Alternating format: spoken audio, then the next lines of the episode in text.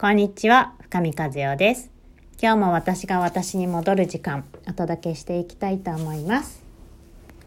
今日はですね、夫婦関係がこじれる原因についてお伝えしていこうと思います。ちょうどですね、明日が春分の日、宇宙元旦と言われまして、まあ、2021年がですね、本格的にスタートしていく日と言われているんですね。でまあまああのいろいろ言われていますけれどもこの時期まあだけではなくてそれぞれこう皆さんのね夫婦関係がいろいろあると思うんですけど、まあ、私もご相談を受けますがあのいい感じであのご主人とかにねと不満が出ているっていうことはとってもねこの流れに乗ってるなって思うんですよね今の時代の流れって言ったら変ですけど。でなぜなら私あの夫婦生活でうまくいかない時もしくは夫婦になるっていうのはあの自分らしさを取り戻すためにその相手を選んでると思うんですよね。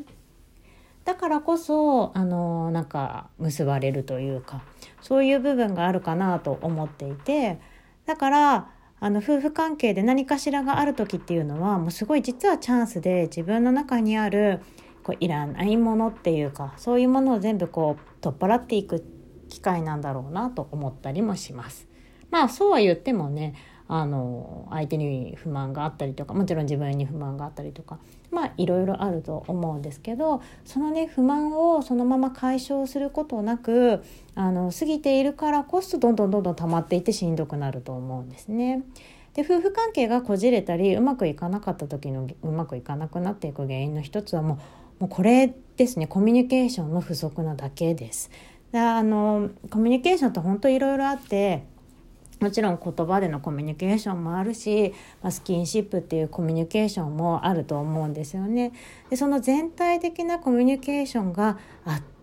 倒的に足らない人はあのやっぱりお互いのことを知るっていうことができないので、えー、うまくいかなくなっていくなっていうのはよく感じています。でねそうは言ってもなんか私の話を夫が聞いてくれないんですっていう方も中にはいるでしょうし私が話すと夫が怒り出すんですっていう方もいるでしょうしいつも不機嫌だしいつも仕事が忙しくて家にいないしだから話せないっていう方もいるかもしれないんですよね。でそれはそれであのー、状況としてはね分からなくもないですしその気持ちも分かるんですけれどそれで諦めていないかなっていうことなんです。直接的に話すっていうことが今はできなくても LINE を送るっていうこととかもできるしもちろん家に帰ってこないっていうような単身赴任っていう状況とかもねあるかもしれないじゃないですか。でそれでもコミュニケーションって取れる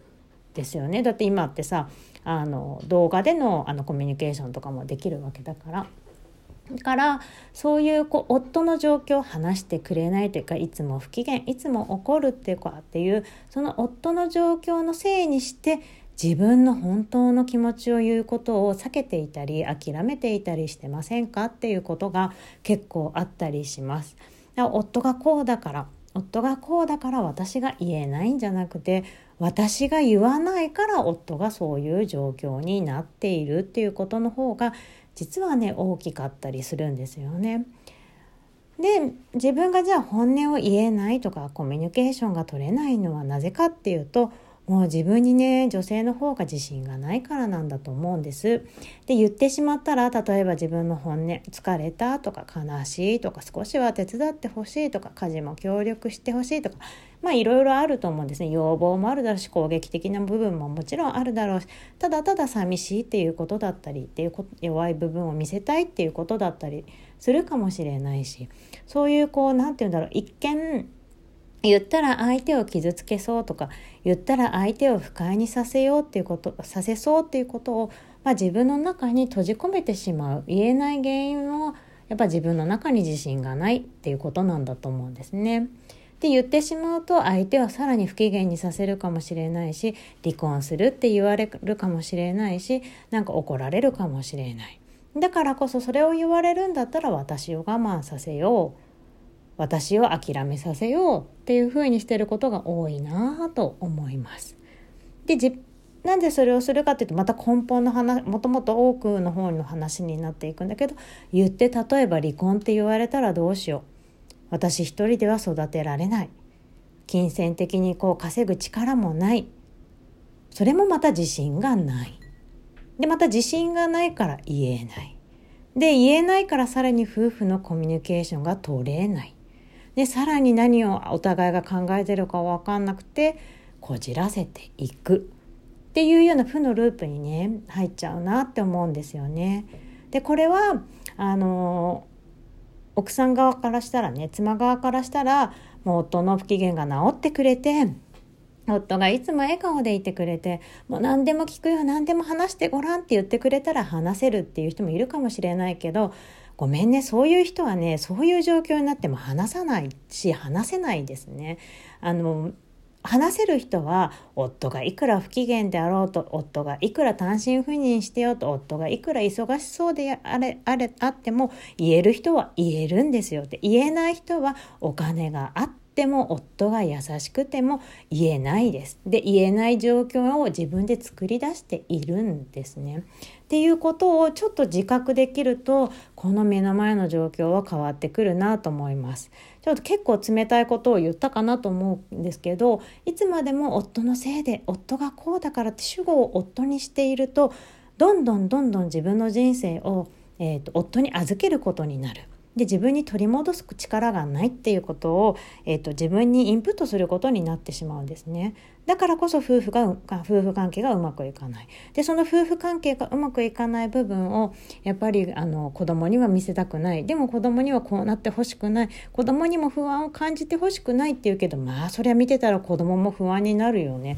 でそういう夫婦なんだなっていうことはだんだん大きくなればなるほど知るじゃないですか。でまあそれでまあ、あの親はそういう状況なんだなって思ってくれればいいけどあまりちっちゃい頃からさその不安の状況を子供に体験させるっていうのもまあなんだかなと思ったりもまあ私的にはするので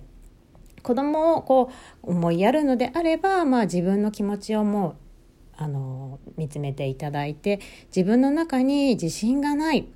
ていうものが潜んでいないかなっていうところでその自信がないっていうものを結構オブラートに包んで誰かのせいにしていたりっていうことは往々にしてあったりするんですね。なので自分の心の中の自信のなさそこの部分に自信がついてくるとあの夫とのコミュニケーションも怖くなくなってくるしで夫とのコミュニケーションが怖くなくなってくると夫だけじゃなくて友人やママ友とかねあの会社の職場の人とかというところでもあのコミュニケーションを取るっていうのがビクビクした感じではなくて堂々と取れたりとかっていうことができます。で堂々とねそのやっぱ対等なコミュニケーションが取れると、まあ、自分も嬉しいですしもちろんあの周りも、えっと、やっぱり嬉しいっていうかねあの周りとの協力体制も上手に取れるようになってくると思うんです。でそうなると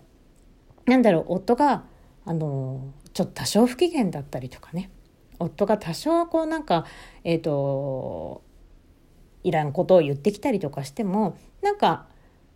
まあそういう日もあるよねぐらいな感じで受け取れるようになったりします。だ夫の顔色に一喜一憂してしまうってそういう時って実は自分の中に一番自信がないし夫以外に頼るところがなかったりするんですよね。だから夫の不機嫌がすごく気になってしまうっていうことになったりもする。だから自分自身のその気持ちを大事にするのも大切だと思うし周りの人ですね自分の周りのところにいろんな安全基地を夫以外のところを作ってみる。そうすることによって夫だけに向けられてたその意識っていうものがこれちょっとねあの薄らいできてで少しだけちょあの夫以外の安全基地がこうできてくるとあ自分ってここにいてもいいんだなっていうような自己肯定感もあできてくるしそうなってくるとなんかあの夫との関係も知らぬ間に良くなっているっていうこともあったりするんですね。だから、まあ、まずは私たちはさどうしても夫を変えたくなっちゃうんだけど夫を変える前に自分の心にあの聞いてみるっていうこと目を向けてあげるっていうことはすごくすごくもうそれしか言ってないんだけれども本当毎回それしか言ってないんだけどでも本当にそれが大事なんですね。なぜなら自分の心がこの世界をと作ってるからから自分の心を知ってほしいし自分の心を上手に取り扱ってほしいし自分の心をないものにはしてほしくないなっていうことをとってもとっても思います。でそれが私自身だしねで私自身っていうものがはっきりしてくるというか私ってこういう人なんだなっていうことがちゃんと自信になってくると夫もそういう人なんだなっていうことを認められるようになるだからまずは自分の気持ち自分自身を認めていくっていうことはすごくすごくすごく大事で自分を軽く扱わないっていうことは大切だなと思って伝えています。ということで今日のテーマはですね、まあ、夫婦関係がこじれる大元にあるものについてお伝えしました。ではではまたね。バイバイ。